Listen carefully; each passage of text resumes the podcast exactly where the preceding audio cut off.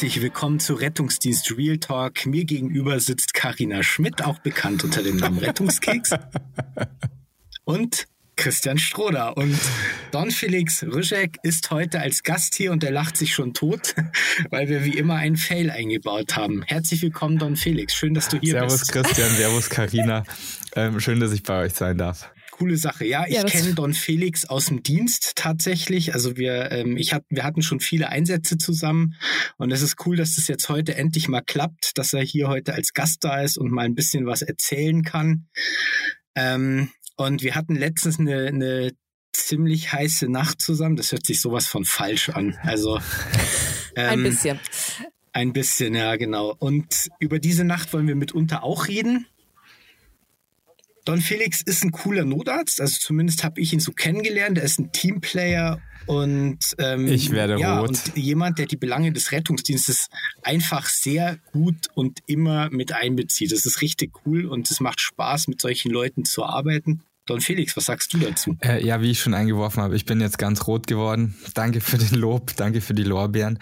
Ähm, ich versuche mich tatsächlich als so ein Notarzt zu sehen und das auch zu leben, weil das, das Ziel ist eben nicht, dass irgendwie Berufsgruppen gegeneinander arbeiten, sondern das Ziel ist ja, dass wir als Team auftreten und als Team effektiv zusammenarbeiten, um äh, Patienten und Patientinnen zu retten und es denen möglichst leicht zu machen. Und deswegen mache ich das so. Ich möchte mal ganz kurz umreißen, wie wir eigentlich dazu gekommen sind, heute einen Podcast zu machen. Ja, ihr werdet es nicht glauben, man fährt ja ab und zu doch auch mal äh, härtere Einsätze in der Stadt und ab und zu muss man tatsächlich auch mal den Notarzt nachfordern.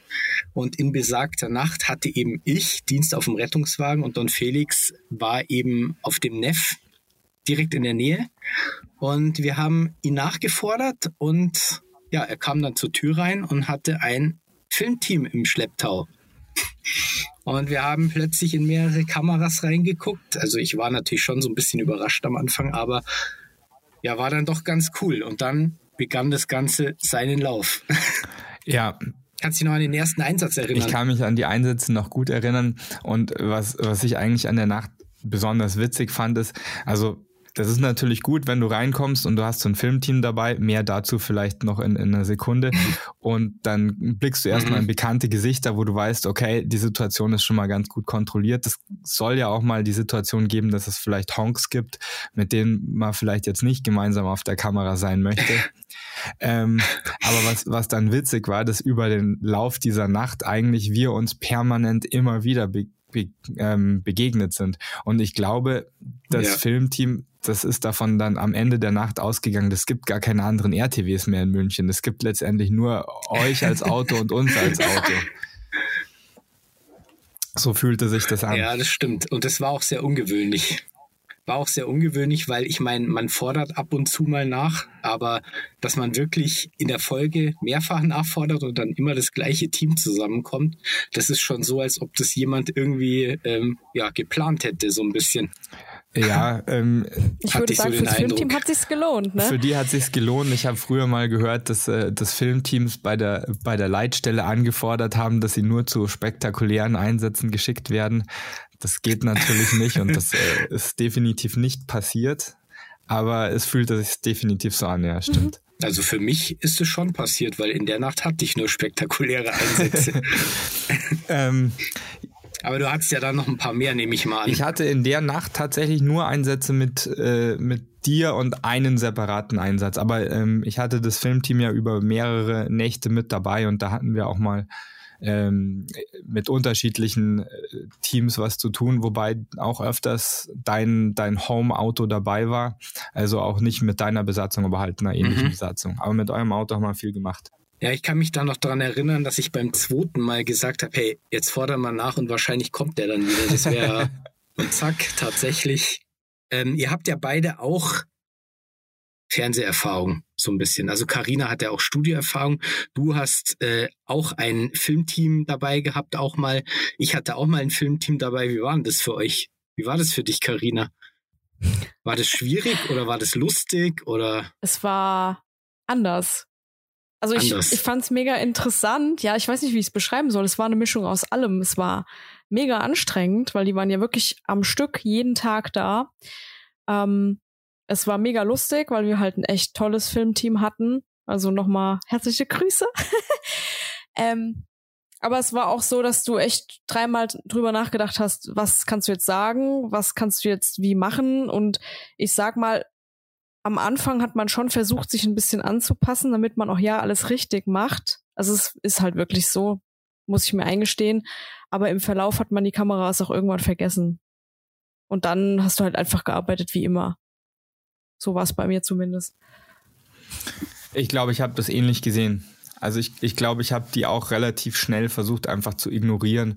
Ähm, ich, ich hatte, weiß ich nicht, ob das als Bonus zu bezeichnen ist, aber ich habe wirklich ganz klar mit denen vorweg ausgemacht und das auch schriftlich unter ähm, absegnen lassen, dass das ähm, nur Material, das ich danach auch als äh, mit, mit einem Daumen hoch versehen habe, dass das nur veröffentlicht wird. Also dass äh, man sich weniger Sorgen macht, was, was schief gehen kann. Weil wenn man das immer im Hinterkopf noch haben muss, dass die schauen einem ganz genau auf die Finger und das schauen sich danach äh, x tausend Leute an, macht man sich natürlich auch Sorgen. Also ich habe äh, aus dem aus äh, dem Bekanntenkreis von einem von einem Team gehört. Das ist äh, auch, das hatte auch eine Filmcrew dabei und die haben versehentlich die EKG-Kabel falsch hingemacht. Also von der von der Farb vom Farbablauf. Ja, die hatten halt nicht rot, gelb, grün, mhm. sondern andersrum. Und äh, Mai, ich weiß nicht, das kann halt einfach mal passieren, dass du das Falsche da oben hinklebst oder so. Aber die haben das wohl so gelassen und das war sichtbar und das hat auch so ein bisschen Shitstorm danach gegeben, weil das dann auch so ausgestrahlt wurde. Und äh, da macht man sich schon ein bisschen Sorgen, aber wie mhm. gesagt, da hatte ich jetzt die Sicherheit, dass das nicht so passieren kann.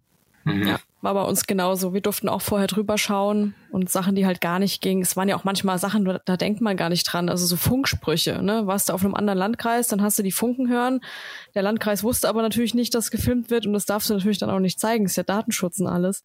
Und dann habe ich schon gesagt, hier, das müsst ihr rausschneiden, dies und jenes, die, äh, die Sequenz. Oder halt mal so ein flapsiger Spruch im RTW, bei dem man die Kameras vergessen hat, wurde dann halt auch mal rausgenommen. Und, und wie war ja, das, das bei dir, gut. Christian? Also du hattest ja, du bist sozusagen, ähm, du hattest das Dinosaurier-Team von uns dabei, wenn ich das richtig verstanden habe. Das ist schon ja, länger voll. her. Der Vorreiter 2012 war das tatsächlich. Ähm, die waren, sind da zu dritt aufgeschlagen. Da war die Redakteurin vom ZDF dabei und ein angemieteter Kameramann sozusagen und dessen Fahrer. Und der Kameramann stand halt hinten drin mit uns, hat einen riesen Klopper auf der Schulter gehabt. Also da war natürlich nichts mit GoPro oder irgendwie sowas, sondern äh, das Ding hat bestimmt zehn Kilo gewogen, keine Ahnung. Und ähm, ja, der andere ist dann immer hinterher gebügelt, auch über Rot und alles Mögliche. ähm, und Ups. ja, keine Ahnung. Also man sagt ja immer den Angehörigen, ja, fahren Sie nicht so schnell hinterher und nicht über Rot. Und bei dem habe ich das auch vergessen, so ein bisschen da habe ich so ziemlich alles vergessen, muss ich sagen, weil das war für mich relativ neu und ich weiß, dass ich mich auch bei den ersten Interviews ziemlich blöd angestellt habe und die Redakteurin hat dann gesagt, ja, jetzt machen wir das nochmal und dann äh, machst du mal ganz normal, so wie du immer bist und nicht äh, denk dir die Kamera weg und ja, das hat dann schon alles geklappt. Aber letztendlich war ja der Fokus nicht auf dem, was ich da getan habe, sondern es ging da letztendlich eher um meine Person und nicht um die Tätigkeit im Rettungsdienst selber, sondern eben um mich und das Buch, das da damals veröffentlicht wurde.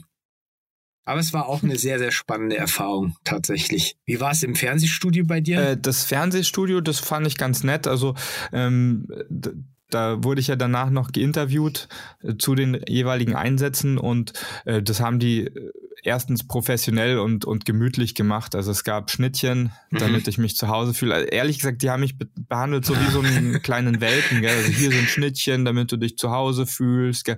Wir sind ganz nett, wir machen es dunkel, damit du keine Angst haben musst. Und dann haben sie mich auf so einen Stuhl gesetzt und halt geinterviewt zu den Einsätzen. Aber das, also es war wirklich ganz super. Die Teams waren alle nett ähm, und professionell. Und ich hatte auch den Eindruck, dass die sich schon mal mit der Materie auseinandergesetzt hatten. Also ähm, was, was mich genervt hätte, wäre, wenn ich da mit, mit Interviewern mhm. konfrontiert gewesen wäre, die einfach überhaupt keine Ahnung haben, was wir machen. Und, und das gibt's ja auch. Dann kommen wirklich, also dumme Fragen, auch wenn es die angeblich nicht gibt. Und deswegen war ich da ganz happy. Also das war alles von vorne bis hinten ziemlich professionell, ja. Karina, du warst auch schon mal bei Hessen TV, habe ich dich gesehen. Ähm, ja, im Hessen-Fernsehen, genau. Wie war's? Ja. Hat man dir den roten Teppich ausgerollt? Ah, nein, natürlich nicht. Äh, da muss ich auch dazu sagen, ich war nur Ersatz für jemand anderen, der krankheitsbedingt ausgefallen ist. Mhm. ähm, aber so ähnlich wie beim Don Felix. Also es war schon so, ja, du musst keine Angst haben, hier hast du dein extra Räumchen, nimm dir alle Zeit, die du brauchst und so. Also es war schon, war schon süß. Ne, man hat schon gemerkt, okay, das muss halt alles sitzen und funktionieren. Ne? Also musste ich halt auch dementsprechend benehmen, bist ja da nur Gast. Ähm, aber es wurde schon geguckt, dass es einem gut geht. Also es war schon, war schon süß. Also ich, ich wollte Folgendes ansprechen. Und zwar, Christian, du hast ja erzählt, bei dir damals, das ging primär um deine eigene Person.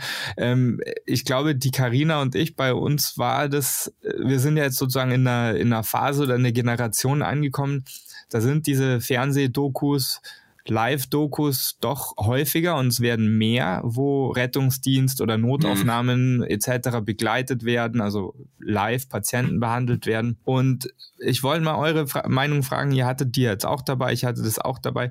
Wie, wie viel Mehrwert glaubt ihr, ist das für die Bevölkerung? Also, also ist das Mehrwert oder ist das Voyeurismus? Ich finde das ganz schwierig, weil ich glaube, ganz viele wissen nicht, welche Doku, die sie im Fernsehen sehen, ist realistisch, ist quasi wirklich mit dokumentarischem Hintergrund und welche ist gestellt, weil es gibt ja auch viele Sendungen, die halt einfach gestellt sind und ich wurde zum Beispiel ganz oft gefragt nach der Ausstrahlung, äh, war das alles nach Drehbuch oder waren das echte Einsätze? Also die Leute wussten das tatsächlich nicht. Ähm, das, ja, war so ein bisschen schwierig, fand ich. Also ich glaube, für die Leute ist das schwer zu, zu differenzieren. Also ich habe mir, seitdem ich, seitdem ich überhaupt Social Media in irgendeiner Art und Weise äh, mache, so ein bisschen auf die Fahne geschrieben, dass ich, dass ich Leute ähm, begeistern will. Also einerseits uns selber, uns, die im, wir im Rettungsdienst oder in, in der Klinik tätig sind, ähm, für unseren eigenen Job zu begeistern, aber eben auch Nachwuchs zu begeistern, dass sie sehen, wie geil ist eigentlich dieser Job und, und ich will den auch machen. Ähm, äh, aber das halt auch irgendwie realistisch darstellen. Und das, deswegen, das war so einer der Gründe, wieso ich mich bereit erklärt habe, an dieser, an dieser äh, Serie oder an dieser Doku teilzunehmen. Und ähm, das ist natürlich immer eine Frage, wie das dann aufbereitet wird, aber ich, äh, ich habe schon das Gefühl, dass man, dass man vielleicht Leute da, dazu animieren kann, die Realität unseres Alltags zu sehen. Und das ist schon das Ziel, finde ich, weil das passiert ja alles hinter mhm. verschlossenen Türen sonst für die Leute. Die wissen nicht, was wir machen. Äh, und, und ich glaube, ja. die können sonst auch gar nicht einschätzen. Wir, wir nörgeln immer rum, so ja, da kommen dann irgendwelche äh, Sachen, die eigentlich nicht mit dem Rettungsdienst behandelt werden, äh, gehören müssen, aber die wissen ja nicht, was behandeln wir denn sonst eigentlich. War bei mir ähnlich. Ähm, ich habe auch gesagt, ich mache dieses Format nur mit, weil es eben einen dokumentarischen Hintergrund hat. Alles, alles andere hätte ich auch nicht gemacht, weil ich das nicht richtig finde. Ähm, und da war halt auch der große Vorteil, dass äh, die Leute quasi bei unseren Einsätzen dabei waren und danach war halt kein reißerischer ähm, Kommentator, der da irgendwas dazu gesagt hat, sondern wir konnten das selbst kommentieren. Also ich wurde nach jedem, ähm, nach jedem Einsatz habe ich quasi ähm, ein Interview gegeben und habe über den Einsatz berichtet und das wurde dann eingeblendet in diese Einsatzsequenz. Und das hatte halt den großen Vorteil, dass ich halt auch viele Dinge, die man jetzt zwar gesehen hat, aber bei denen man sich vielleicht nichts dabei denken kann, dass ich die den Leuten nochmal erklären und näher bringen konnte. Das war halt ein Riesenvorteil und das fand ich an unserer Doku so unglaublich toll, weil da gibt's wenige, bei denen das so ist oder zumindest zu dem Zeitpunkt so war. Und deswegen fand ich schade, dass es nicht abends um 20.15 Uhr war, sondern mittags um 15 Uhr und dementsprechend leider nicht so oft geschaut wurde, weil ich hätte es echt gerne weitergemacht. Es hatte einen großen Mehrwert, war wirklich ein tolles Format. Wenn du das schon ansprichst, dann äh, kann ich natürlich erstens sagen, ähm, unsere Doku läuft donnerstags um 20.15 Uhr auf RTL 2 und heißt die Nachtschicht. Sorry, aber ich wollte das mal anbringen, damit sich die Leute es auch tatsächlich schauen können.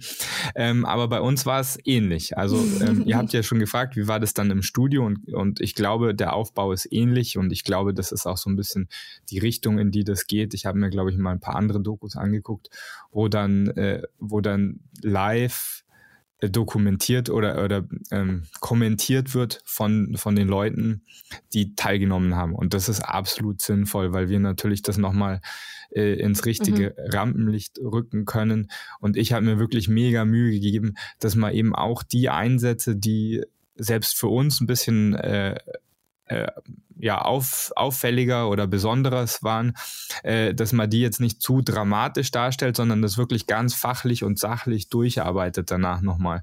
Ähm, und ich glaube, das ist halt auch wichtig, dass die ja. Leute das sehen, dass erstens wir das halt professionell durcharbeiten und zweitens, dass das äh, ordentlich eingeordnet wird und eben halt nicht so, ja, so machen wir immer so einen Scheiß, ja. Und ich fand bei uns auch gut, dass ähm, das Team sich auch auf die Einsätze ähm, eingestellt hat, die halt nicht so besonders waren. Also wir hatten zum Beispiel, das war leider besonders, aber halt nicht schön, das war eine Reanimation nach einem Verkehrsunfall.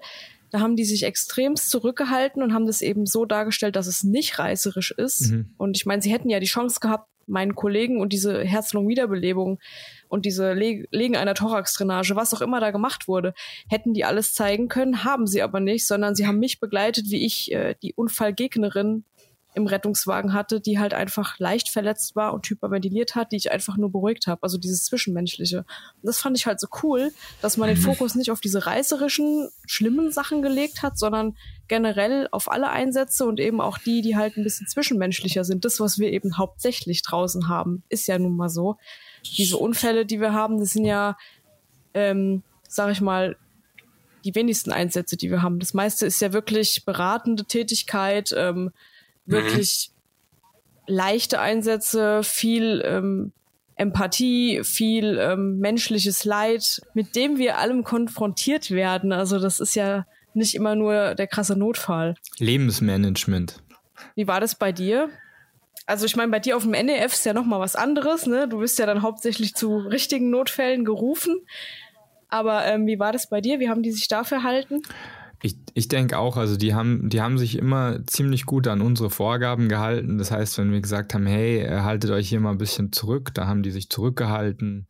Ähm, aber es war tatsächlich so, dass ich, dass ich die in Anführungsstrichen relativ schnell vergessen habe. Aber die haben sich nichtsdestotrotz mhm. ähm, sehr im Hintergrund gehalten. Wenn man fair ist, also ich vermute mal, dass das sozusagen der Job von einem Kameramann ist. Also die wissen ja, wie sie sich im Hintergrund halten können. Und ähm, wie ihr vorher schon angesprochen habt, das wird ja mittlerweile viel mit mit äh, so fest installierten Kameras gearbeitet, also so GoPros, die irgendwo hingeschnallt sind, die kriegt ja eh keiner mit. Ähm, und da war es einfach nur wichtig, dass man natürlich äh, von den, von den beteiligten Menschen, die da waren, ähm, die Einwilligungen eingeholt hat, beziehungsweise die halt dann so ja ähm, unkenntlich gemacht hat, dass man eben den, das, den Datenschutz nicht verletzt. Und ich glaube, das ist auch so ein bisschen der, der Spagat, den man bei solchen Dokus machen muss. Also einerseits finde ich es schon wichtig, dass die Menschheit in Anführungsstrichen sieht, was wir arbeiten, aber an, äh, auf der anderen Seite müssen wir natürlich auch gucken, dass die Leute, denen wir jetzt aktiv helfen, dass denen dadurch kein Nachteil widerfährt. Auf jeden Fall. Unfassbar wichtig. Und wir uns natürlich nicht ja, rechtlich angreifbar machen. Bei dir war es ja, wie, wie viele Einsätze wurden denn bei dir damals begleitet, Christian? Also die sind eine Schicht mitgefahren. Das waren zwölf mhm. Stunden damals. Sechs, sieben Einsätze, irgendwie sowas. Aber ich kann mich dran erinnern, wir saßen auch mal eine Stunde in dem Café und haben gewartet, dass was passiert. Es war jetzt auch nicht nichts allzu Dramatisches dabei. Das war alles in allem sehr ausgewogen. Und ähm, damals war natürlich diese ganze Ahnung, die halt jetzt heute besteht, von den Medien war halt noch nicht so da. Deswegen musstest du da relativ viel selber kommentieren auch. Ich hatte allerdings dann auch keine Möglichkeit mehr einzugreifen, muss ich dazu sagen. Also es wurde dann einfach fertig gemacht und ich habe dann eine Einladung ins Studio bekommen und da war dann eben eine Live-Sequenz von weiß nicht, fünf, sechs, sieben Minuten, irgendwie sowas. Und kurz davor wurde halt der Film gezeigt. Mhm. Also letztendlich habe ich den Film, bis ich im Studio war, auch nicht gesehen. Oh Gott, Sehr du hast spannend. dir dann wahrscheinlich gedacht, oh. Und das, das Zittern, das hat erst so richtig angefangen, als ich diese fünf Kameras gesehen habe, die da auf mich gerichtet waren. Und der Typ, der dahinter stand und der dann hochgezählt hat, okay, noch zehn Sekunden, noch fünf, vier, drei. Und ich habe nur gedacht, oh Gott. Um Gottes Willen. Weil du gerade sagst, ihr wart dann im Café gesessen. Ich, äh, noch einen ganz kleinen äh, Schwenk, weil das echt witzig war. Wir haben dann halt auch auf der Wache gesessen und ähm, dann habe ich die gefragt, hey, kennt ihr eigentlich diese Serie? Das ist in Amerika, das heißt Night Shift. Äh, das ist letztendlich dasselbe, aber in Amerika. Ähm, äh, und die so, nee, kennen wir nicht. Also habe ich es angemacht auf meinem Rechner und dann haben wir uns da eine Folge zusammen auf der Wache angeschaut und die haben halt die ganze Zeit so äh, die filmerische Qualität nur dokument oder kommentiert. Also es war sau witzig. So, hey, also, dass man da eine Kamera hinmachen kann, das kann ich mir überhaupt nicht vorstellen. Und so gingen die ganzen äh, Kommentare. Das war, war schon geil. Man muss halt bei seinem Fachgebiet bleiben. die haben eine ganz andere Sichtweise da drauf. Ist so. Aber es ist ja auch so, also ich habe mich da ja auch selber schon dabei erwischt, wenn ich selbst im Fernsehen eine Serie sehe, wo Kolleginnen und Kollegen arbeiten, dann kommentierst du das trotzdem irgendwie immer. Auch wenn du selber mhm. weißt, sie waren bei dir auch dabei, das Filmteam, und ähm, da werden halt Fehler gemacht und so. Du bist im Endeffekt nicht besser und sitzt trotzdem auf der Wache und kommentierst es genauso, wie alle anderen es bei dir auch kommentiert haben. Mhm. Das ist schon ein bisschen witzig. Das ist ja beruhigend. Da freue ich mich dann schon auf das Ausstrahlungsdatum und die ganzen Nachrichten, die ich bekommen werde. Also RTL 2, die Ser Serie heißt Nachtschicht. Genau. Ähm, Donnerstag war Donnerstags, das, oder? Äh, Nachtschicht, Einsatz für die Lebensretter um 20.15 Uhr, startend am 30.03. und dann vier Donnerstage in Folge. Zur Primetime, uh. Wahnsinn. Da sind wir mal gespannt. Wir sind gespannt. Ähm, ja, äh, Social Media, da wollte ich gerade noch was sagen zur, zu, den, zu den Sachen, warum wir sowas eigentlich machen.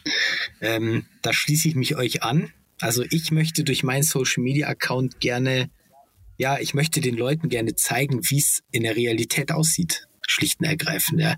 Ich möchte, dass die, wenn die das lesen, was ich da die Nacht durch habe, dass sie sich da reinversetzen können, dass die im Prinzip genau dasselbe fühlen können, was ich da gefühlt habe und dasselbe nochmal durcherleben, was ich da erlebt habe. Dass die Leute einfach einen realistischen Eindruck davon bekommen, ähm, wie es im Rettungsdienst jetzt wirklich zugeht. Und dazu was gar nicht so leicht ist, rüberzubringen. Nee, nee, überhaupt nicht. Also. Mhm. Naja, und, und ähm, man, mu man muss sich ja doch immer filtern. Also letztendlich, ähm, das ist ja so, wie wenn du, wenn mhm. du auf einer Party bist und du wirst ja unweigerlich gefragt, hey, was ist denn eigentlich das Krasseste, was dir jemals passiert ist? Und ich sag dann, also je nachdem, wie gut ich ja, die Leute immer. kenne, sage ich dann entweder, boy, also wenn ich das jetzt sage, dann ist halt einfach die Party zu Ende. Ja, weil äh, wir können ehrlich gesagt bei mhm. Zivilisten nicht über das Krasseste reden, was wir erlebt haben. Das geht nicht. Das halten die mental ja gar nicht durch. Ja. Das heißt, du musst eigentlich immer ein bisschen zensieren und, und so ist es halt äh, auf Social Media natürlich auch. Ja, absolut. Definitiv. Naja, jetzt hatten wir, also wenn ich mich an diese Schicht zurückerinnere, hatten wir da irgendwie einen Einsatz, wo wir den Patienten danach in den Schockraum gefahren haben. Genau, dem ging es nicht, dem ging's nicht sonderlich gut, korrekt. Nee, dem ging es nicht gut, deswegen ja auch der Schockraum. Und ähm, ja, wie sieht denn für dich, ich meine, du leitest ja auch einen Schockraum mhm. und aus deiner professionellen Sicht, wie sieht denn für dich die optimale Schockraumübergabe aus? Ich meine, du drückst ja auch die Uhr, wir kommen rein, zack, dann fängt die Uhr an zu laufen oben und dann läuft ja alles sehr, sehr, sehr geordnet ab. Das äh, ist was, das mich immer wieder total beeindruckt. Also wie geordnet, jeder weiß, wo er sich hinstellen muss, jeder weiß, was er anfassen muss, was er machen muss. Alle Leute sind total ruhig. Das habe ich jetzt schon in mehreren Schockräumen gesehen, dass sich die Zeiten auch mittlerweile ganz schön geändert haben. Ja, aber was ist aus deiner Sicht das Wichtigste? Was sollen wir euch sagen? Was wollt ihr hören? Also, die Frage, die ist total berechtigt. Ähm, nur, nur kurz zur Erklärung, wieso äh, ich jetzt in Anführungsstrichen qualifiziert bin, eine Aussage zu machen, weil außer als Notarzt arbeite ich halt auch als Unfallchirurg und bin somit in dem, in dem überregionalen Traumazentrum, in dem ich arbeite, oft auch der sogenannte Schockraum-Leader. Für die, die äh, sich weniger mit der Materie auskennen, ein Schockraum ist letztendlich ähm, die Mobilisierung aller wichtigen Notfallressourcen in einem Raum, dem Schockraum, in einem Krankenhaus, weil das ist dann die Schnittstelle vom Rettungsdienst zum Krankenhaus für schwer kranke oder schwer verletzte Patienten, die eben auf der Stelle irgendwelche Interventionen oder Diagnostik brauchen. Ich glaube, so könnte man das sagen. Oder würdet ihr da noch was hinzufügen? Mhm. Und absolut nicht. Und ähm, um, um deine Frage jetzt zu beantworten, die war ja, was, was wünschen wir uns im Sinne von einer Übergabe? Ähm, also das, das ist ja ein hoch äh, eine hochkomplexe Situation eigentlich, weil du hast jetzt präklinisch Leute, die haben alles Mögliche gemacht und dann hast du plötzlich ein komplett neues Team, die diese Versorgung fortsetzen muss. Und äh, ich habe eine Statistik gefunden für die Medizin, wo wohl 70 Prozent aller medizinischen Fehler auf Kommunikationsfehler zurückgehen. Und jetzt sind wir im Schockraum und dieser mhm. Über, diese Übergabe der Therapie ist natürlich 100% Kommunikation. Da ist nichts anderes als Kommunikation dabei. Also, was ist da, was ja. ist da wichtig? Ähm, was mir aufgefallen ist als Hauptfehler, und ich nehme mich da wirklich nicht aus, ähm, man, man ist jetzt in der Präklinik gewesen und man hat irgendwie einen, einen, wir nehmen jetzt einen verletzten Patienten, ja, man hat einen schwer verletzten Patienten, und man hat wirklich für dem sein Leben gekämpft. Und dann, äh, man hat so das Gefühl, boah, ich habe gerade so viel gemacht und es ist so viel passiert. Und dann kommt man in diesem Schockraum und dann verfällt man in dieses, und dann haben wir das gemacht und dann ist das passiert und dann haben wir das gemacht und dann haben wir das gemacht, weil, weil man einfach das nochmal durchlebt. Gell? Aber wenn man ehrlich ist, das ist natürlich mhm. ein Scheiß. Ja, das ist, das bringt dem Patienten nichts, das bringt einem selber vielleicht nur, dass man das nochmal durchlebt, ähm, aber den Übernehmenden bringt es auch wenig. Und ähm, deswegen äh, finde ich das gut, dass du diese Geordnetheit des Schockraums angesprochen hast, Christian, weil genau so wollen wir natürlich weitermachen. Wir wollen eine ge geordnete Schockraumübergabe haben. Ähm, da gibt's ja viele so Akronyme, sage ich jetzt mal, so Standards. Der Witz ist, anders als zum Beispiel bei unserem allseits beliebten und bekannten ABCDE-Schema oder, oder Sampler-Anamnese, gibt's zur Schockraumübergabe sau viele unterschiedliche. Ich weiß nicht, ob ihr das mal nachgeguckt habt, aber mhm. ich habe mal geguckt, ich habe irgendwie so acht oder so gefunden, Minimum. Meine Lieblings, mein Lieblingsübergabeakronym kommt aus England. Mhm.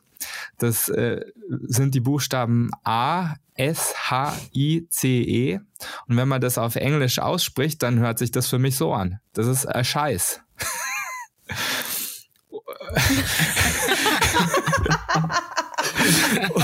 und ähm, das heißt, Scheiß. letztendlich machen halt die in, in äh, England einfach eine Scheißübergabe, ja, im Schockraum. so ungefähr. Ähm, aber wenn man sich diese Übergabeschemata anschaut, die sind ja irgendwie alle letztendlich äh, äquivalent und die Informationen sind auch immer dieselben. Aber was ich wichtig finde, ist, wenn, wenn ihr als Rettungsdienst bei mir im Schockraum ankommt, erstmal ganz kurz Augenkontakt machen und sagen, ey, der Patient, der ist im Moment so weit aufgeräumt, wir müssen gerade nichts machen, wir können uns auf diese Übergabe konzentrieren. Oder halt das Gegenteil, hey, bevor wir eine Übergabe machen, müssen wir noch das und das und das machen. Zum Beispiel, uns geht gerade das Noradrenalin aus, können wir vielleicht den Perfusor wechseln, bevor wir Übergabe machen. Nur so als Beispiel, ja. Das ist, mhm. das finde ich schon, schon mal relevant. Und dann finde ich wichtig, für euch, dass wir uns adäquat identifizieren, dass ihr wisst, wer ist der Ansprechpartner. Du hast auch gesagt, Christian, da stehen irgendwie dann plötzlich acht Leute, je nach Schockraum oder mal zehn oder mal 15 rum.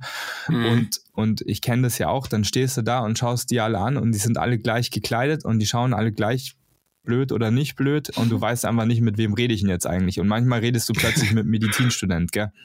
Und da finde ich das schon gut, wenn einer fest sagt, okay, ich bin jetzt hier der Schockraumleader oder besser noch, wie das in einigen Kliniken in München ist, dass die Leute sich mit Aufklebern markieren, damit du halt weißt, okay, das ist Anästhesie, mhm. das ist Schockraumleader, das ist Trauma und so weiter, damit man weiß, wer der Ansprechpartner ist. Und dann würde ich schon eine relativ kurz und knackige Übergabe gerne hören. Man, man, vergisst ja auch, dass Leute nur so lange sich konzentrieren. Also wenn du jetzt viel erzählst, geht halt einfach mhm. am, hinten raus viel verloren. Also meine Lieblingsübergabe ist, hey, ich bringe euch Frau Müller, die ist 86 Jahre alt.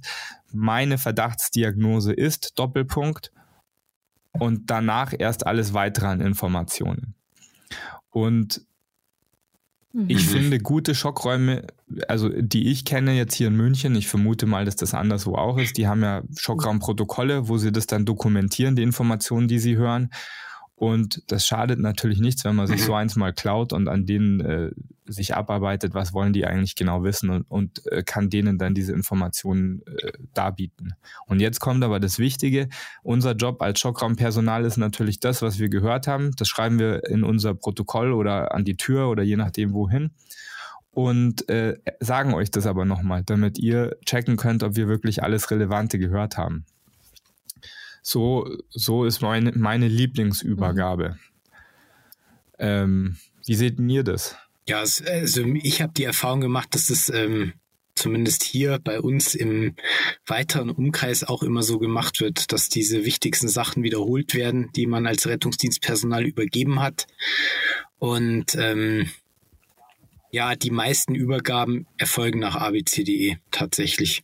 Also Situation, dann ABCDE ganz grob, ganz schnell.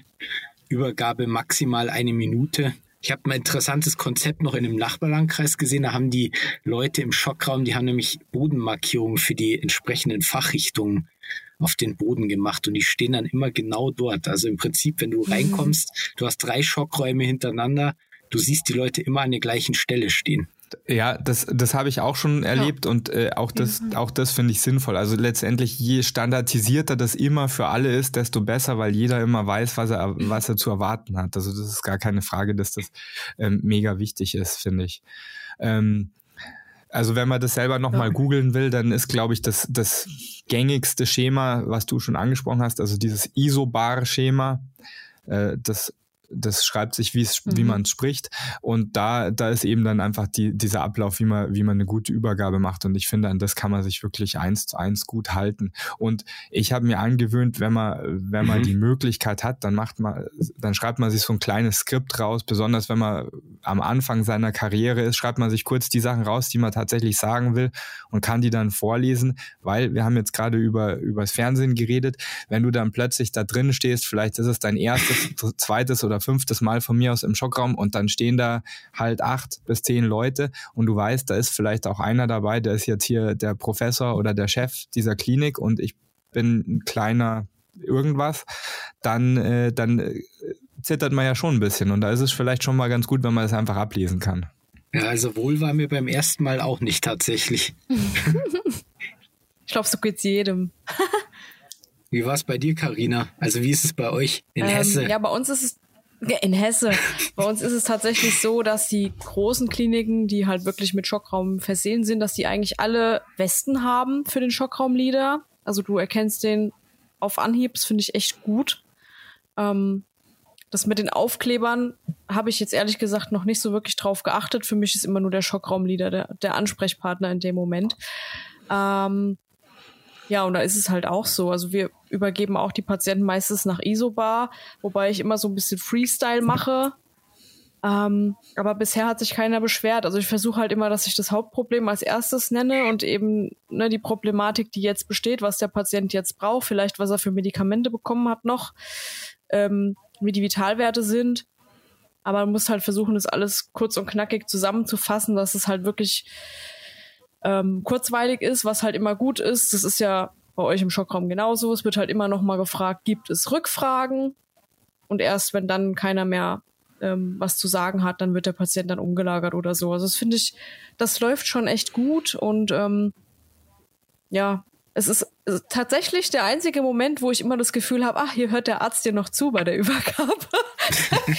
ich stelle mir die Karina gerade beim in so normalen Krankenhäuser Im, im Schockraum. Die Karina kommt dann so rein und meint so, das ist die Frau Micke, Micke, Micke Müller. Und dann ist sie fertig mit Freestyle-Übergabe. Das wäre die Rap-Übergabe. Ja, aber mal eine coole Idee. Nein. Ich glaube, da machst du dir relativ schnell einen Namen, wenn du das so machst. Ja, oder du kannst ja auch einfach so Scheiße machen, dann hast du auch schnell den Namen. Kannst eine schlechte Übergabe machen, dann hast du auch schnell den Namen. Das äh, ist ja. auch gut. Wie siehst du Schwierigkeiten im Schockraum? Also was kann denn passieren oder anders, was darf nicht passieren? Puh, das ist halt, das ist ein großes Feld. Also letztendlich ist es oft so, dass du dass, dass du natürlich bei dem Umlagern von den Patienten gibt es natürlich dann bei Schockraumpatienten viele Kabel, auf die man aufpassen muss. Ich glaube, da müssen wir jetzt gar nicht groß drüber reden. Ähm, da ist es halt gut, wenn jeder seine, seine, mhm. ähm, auf, sein Aufgabenfeld weiß und dass man davor immer über einen Plan redet, wie machen wir das jetzt gemeinsam? Also stecken wir erstmal auf die Klinikkabel um oder lassen wir unsere Rettungsdienstkabel dran? Ähm, was meiner Meinung nach nicht passieren darf, ist, dass man, dass man sich als Rettungsdienst danach schnell ver verflüchtet, damit, falls dann irgendwie doch noch Nachfragen sind, dass man keinen mehr findet, den man fragen kann. Mhm. Das äh, sind wir mal ehrlich, es gibt ja schon öfters so Situationen, wo jetzt ein Schockraum ähm, ich nenne es jetzt mal Verzweiflungsschockraum ist. Also es sind Schockräume, die sind vielleicht nicht primär ein Schockraum mhm. oder es ist jetzt, äh, man weiß es nicht genau, dem Patienten geht es vielleicht gar nicht so schlecht. Ähm, und dann werden die abgeliefert, aber, äh, aber die Kollegen aus dem Rettungsdienst oder ich äh, wissen das auch und gehen halt dann schnell, bevor irgendwelche dumme Nachfragen kommen. Und diesen sollte man sich aber durchaus stellen, meiner Meinung nach. Und ich habe mir mittlerweile angewöhnt, wenn ich, wenn ich irgendeine Art von Feedback habe an den Rettungsdienst mit Verbesserungsvorschlägen, dann, dann, wenn der Schockraum einigermaßen so äh, unter Kontrolle ist, gehe ich nochmal raus und, und mache das Feedback nochmal. Und ich habe bisher eigentlich immer äh, die Antwort bekommen, hey, das ist voll geil, wir kriegen eigentlich nie diese Art von Feedback. Wir kriegen eigentlich entweder werden wir direkt angemault oder es sagt halt keiner was. Ähm, aber irgendwie mal so konstruktives Feedback mit dem also das ist ja nur eine Art von Wortwahl, gell? Du kannst entweder sagen, sag mal, wieso habt ihr eigentlich keine Beckenschlinge angelegt? Das ist doch ein Scheiß. Oder du kannst sagen, hey, also meiner Meinung nach ist dieses Becken äh, instabil, beziehungsweise vom Mechanismus her wäre es ja sinnvoll gewesen, das anzulegen. Vielleicht denkt ihr einfach nächstes Mal nochmal dran. Gleiche Message, unterschiedliche Verbalisierung. Und ähm, äh, Kommunikation, das ist, da haben wir es wieder. Kommunikation, genau. Und, und das ist halt auch das, was, was schief gehen kann im Schockraum, dass es irgendwie zu laut wird oder dass zu viele Leute da sind. Das ist was, sorry, das ist was, was ich echt nicht haben kann, wenn einfach zu viele Menschen da sind, die da eigentlich nicht hingehören, weil das, das schadet dem Patienten letztendlich. Siehst du da jetzt noch irgendwo Verbesserungspotenzial bei euch? Also, weil ich habe ja vorhin schon gesagt, das läuft alles sehr geordnet ab, sehr stringent und äh, also wirklich eindrucksvoll. Ja, wo kann man was verbessern? Ähm, kann man überhaupt was ich verbessern? Ich glaube, das ist dasselbe, das, dasselbe wie zum Beispiel mit ACLS, also Reanimationen. Verbesserung äh, ist oft schon das Niveau zu halten, das da ist. Also wir wissen alle, dass zum Beispiel Reanimation, wenn man das nicht regelmäßig trainiert, wird man schlechter. Das gleiche ist mit Schockraum, mit Schockraumversorgung. Mhm. Und das heißt, dass man muss das einfach schon mal auf diesem Niveau halten. Das ist schon mal das ist schon mal Aufwand. Ja. Also wir machen zum Beispiel viermal äh, im Jahr ein Schockraumtraining, damit man Abläufe üben kann, damit man merkt, okay, diese Teams können miteinander arbeiten, nicht können miteinander arbeiten, aber sind es gewohnt, miteinander zu arbeiten. Ähm, das, das ist, glaube ich, wichtig. Man kann natürlich viele Kleinigkeiten noch verbessern, viele Stellschrauben und das ist klinikabhängig. Ähm, aber das Wichtigste sind, dass Abläufe eingeschleift sind. Wann hattest du dein letztes Reanimationstraining? Ja, also wir, hab, wir haben normalerweise immer eine, ähm, eine Abnahme, einmal jährlich. Mhm. Mit Corona war das natürlich anders. Ne, da war es halt dann hauptsächlich alles online und so, aber praktisch halt einfach nicht. Ähm, aber ansonsten vom Ehrenamt haben wir auch immer HLW-Abnahmen, die, die leite ich auch teilweise selbst und da gucke ich dann auch immer selbst, dass ich es hinkriege. Aber ja, ich würde es auch gerne mal wieder machen. Also dieses Jahr kann man es auch wieder machen mhm. und das werde ich auf jeden Fall nutzen. Das ist schon wichtig. Ja. Don Felix, was erwartest du vom Rettungsdienst? Eine geladene Frage. Ähm, mein, meinst du jetzt in individuellen Einsätzen oder als äh, Rettungsdienst als globales Konstrukt sozusagen bei uns in Deutschland? Also erstmal als globales Konstrukt. Ja, also ich meine, hier gibt es ja unterschiedliche Bereiche, unterschiedliche Aufgaben. Und was erwartest du, wenn du an die Einsatzstelle kommst? Was sollen die Leute gemacht haben? Ich meine, wir, wir wissen ja alle früher so als Rettungsassistent, da war das alles noch so ein bisschen einfacher ja, jetzt weiß ich nicht mehr weiter, jetzt rufe ich halt mal einen Notarzt und derweil lege ich einen Zugang. So, der Zugang ist drin, Notarzt spaziert zur Tür rein, alles super. Hat sich geändert. Das hat sich geändert und, und mir ist vollkommen bewusst, dass erstens das eine mega scheiß Situation ist für euch, weil das, was ich zum Beispiel sage, was ich mir wünsche, sagt dann der nächste Notarzt, ey, was ist denn das für ein Bullshit? Wieso habt ihr denn den Scheiß gemacht? Ja, und, und umgekehrt. Ähm, Deswegen, ich sage ich sag jetzt mhm. mal rein subjektiv, was ich gerne hätte. Das ist aber jetzt nicht eine globale Aussage. Also das bedeutet nicht, dass das der nächste Notarzt gerne so hätte oder gut findet. Ähm, und, und das bedeutet auch nicht zwangsläufig, dass das vielleicht von euren SOPs erlaubt ist. Äh, das müsst ihr dann sozusagen wissen, weil das kann ich gar nicht so genau beurteilen.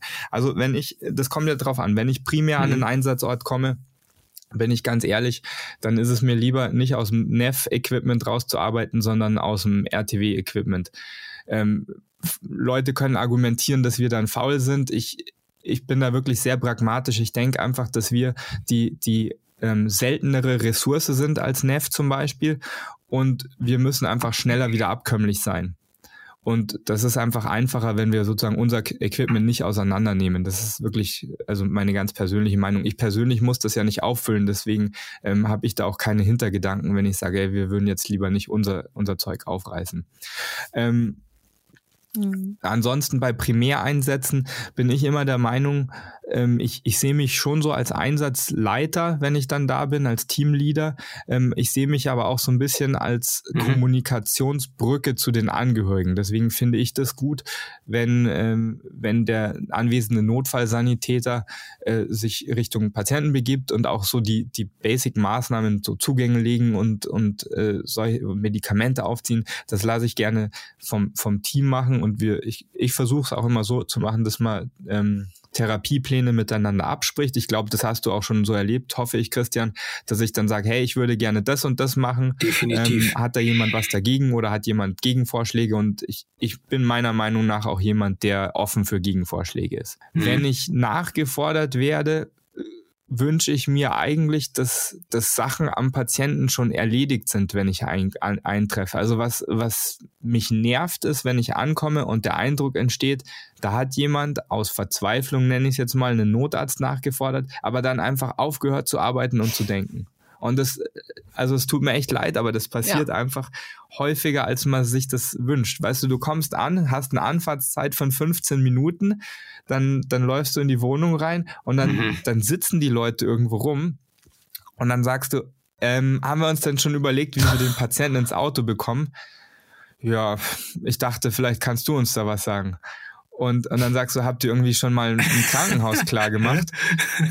ja, nö, wir wissen ja noch gar nicht, was wir machen sollen. Also ich, ich schildere das jetzt natürlich überspitzt, aber, aber ihr, ich behaupte jetzt mal, ihr lacht, weil ihr, weil ihr das, die Situation auch schon mal gesehen habt.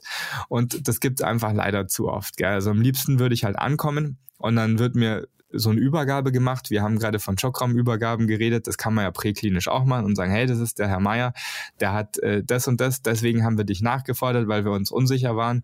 Ähm, wir haben jetzt schon mal vorbereitet, dass man den Patienten mit einem Tragestuhl runter in, ins Auto bringt oder vielleicht ist der Patient schon ins, im Auto, wenn ich ankomme. Und unser Vorschlag ge wäre gewesen, äh, so und so äh, diese spezielle Fachrichtung anzufahren im Krankenhaus. Und das kann man ja irgendwie schon mal einleiten. Und wenn man was ändern muss, dann kann man das immer noch ändern. Aber so spart man doch dem Patienten Zeit. Wenn man dann jetzt einfach wartet, bis der nächste 15 Minuten mhm. später einkommt, das ist einfach Zeitverschwendung. Finde ja, ich auch. Definitiv. Ich finde auch, es sollte eigentlich das Ziel sein, dass der Patient eigentlich schon rundum versorgt ist, bis der Notarzt kommt und eben dann noch die Handgriffe macht, die wir selber nicht dürfen können, wie auch immer aber dass halt dementsprechend vorher alles schon gemacht wurde. Also bei uns ist es auch so, dass meistens der Patient schon auf dem Tragetuch abfahrtbereit oben liegt oder halt schon im Auto, wie auch immer. Und der Notarzt dann quasi noch die Maßnahmen einleitet, die wir halt dann nicht äh, laut unseren SOP machen sollen dürfen. Ne? Oder Medikamente einfach gibt, die wir nicht haben. Da gibt's ja auch wieder Spielraum, weißt du, also ähm, äh, also wir in Bayern äh, sind ja scheinbar, scheinbar, Schrägstrich leider vielleicht nochmal etwas strikter, was Medikamentengaben durch Notfallsanitäter und Täterinnen ähm, angeht, als in anderen Bundesländern. Aber äh, das, das heißt ja jetzt nicht explizit, dass man das nicht vielleicht auch schon mal vorbereiten kann. Also ich weiß, mein aller, allererster Notarzteinsatz, das war wirklich cool. Da bin ich an die Einsatzstelle gekommen. Äh, das Alarmschreiben war irgendwie ACS, also so Standard. Und dann war der Notfallsanitäter da und hat mir das EKG in die Hand gedrückt und gesagt, schau mal, da sind ST-Hebungen da, da und da. Ähm, ich habe kein einziges Medikament gegeben. Ich habe einen Zugang gelegt. Hier ist AS aufgezogen, hier ist Heparin aufgezogen. Und hier ist Morphin aufgezogen. Was du damit machst, ist deine Entscheidung, aber ich habe alles schon vor vorbereitet und der Patient ist im Auto. Alter, wie geil ist das denn? So gehört sich das. Ich finde, es war wirklich eine exzellente mhm. Patientenversorgung von diesem Notfallsanitäter. Ähm, und er hat sich halt im Rahmen seiner rechtlich äh, erlaubten Sachen bewegt, aber wirklich an den Patienten gedacht und Zeit gespart. War super. Das ist das Ziel. Also ich denke, dass da schon noch ein bisschen Zeit vergeht, bevor das wirklich alles so läuft, wie es laufen sollte. Aber ich denke, das können wir abwarten. Das ist eigentlich glaube ich, ein ziemlich geiles Schlusswort, dem ich, dem ich vielleicht noch eine persönliche Erfahrung hinzusetzen möchte. Und zwar die, ähm, ich mache ja relativ viel äh, so Austausch, wenn ich in Amerika bin, weil ich dort früher gearbeitet habe und ich mache auch Vorträge für die dort, dortigen Notfallmediziner und ähm, Paramedics und da kommen wir eben auch immer auf dieses Thema zu sprechen, dass äh, der Notfallsanitäter halt ein relativ frisches Berufsbild hier in Deutschland ist. Wenn man sich die Ausbildung anschaut, ist die ja extrem vergleichbar mit einem Paramedic in Amerika, so was die Stundenzahl angeht. Und wenn man ganz ehrlich ist, was die Sachen, die die machen dürfen, ganz grob erstmal, ist das auch extrem vergleichbar. Und auch in Amerika gibt es den Paramedic erst so seit grob äh, ich glaube, seit den 70er Jahren ist es. Also auch jetzt sind es 50 Jahre. Und selbst dort ist es so, dass der Paramedic sich im Vergleich zu einer Pflegekraft im Krankenhaus noch nicht so stabil etabliert hat. Der hat noch keine eigene Lobby. Und auch die sind noch am Kämpfen. Und wenn man sich jetzt anguckt, wie wir hier in Deutschland sind, die Notfallsanitäter, die gucken nach Amerika und sagen, hey, schau mal, wie geil die Paramedics das in Amerika haben. Hey, die mussten 50 Jahre lang für diesen Status kämpfen und die sind immer noch nicht da angekommen, wo sie, wo sie sein könnten und sein wollen. Und das heißt, ich glaube, wir müssen als Mhm. als Team, Team Rettungsdienst gemeinsam an einem be besseren Status des Notfallsanitäters oder der Notfallsanitäterin arbeiten bei mhm. gleichzeitiger Verbesserung der Qualifikationen, die Notärzte haben müssen. So, jetzt habe ich es gesagt. also eigentlich war das jetzt das bessere Schlusswort, würde ich sagen. Ja, das stimmt. Ja, dann lassen wir es doch dabei. Dann Felix, cool, dass du da warst. Ja, ich wollte gerade sagen, das äh, hat mich sehr gefreut, dass das jetzt tatsächlich funktioniert hat. Und ja, mich ich freue mich gefreut. auf unsere nächste Schicht. Ähm, ja, ab Montag hätte ich wieder Nachtdienst. Wahrscheinlich werden wir uns da sehen. Ich habe Sonntag Nachtdienst und dann äh, Montag bin ich, glaube ich, in der Klinik am Start. Also da kann man sich definitiv sehen. Sehr geil. Danke, dass ihr mich eingeladen habt. Sehr ich gerne. erwähne noch ganz kurz, dass die Leute, die mir zuhören, mir gerne auch auf Instagram oder ähnlichem folgen können unter Dr. Rizek. Und danke nochmal. Wie gesagt, nicht vergessen, Nachtschicht äh, Einsatz für die Lebensretter ab 30. März 2023, 20.15 Uhr Primetime. Einschalten. Gleich Geil. Dankeschön. Macht es gut. Bis bald mal wieder.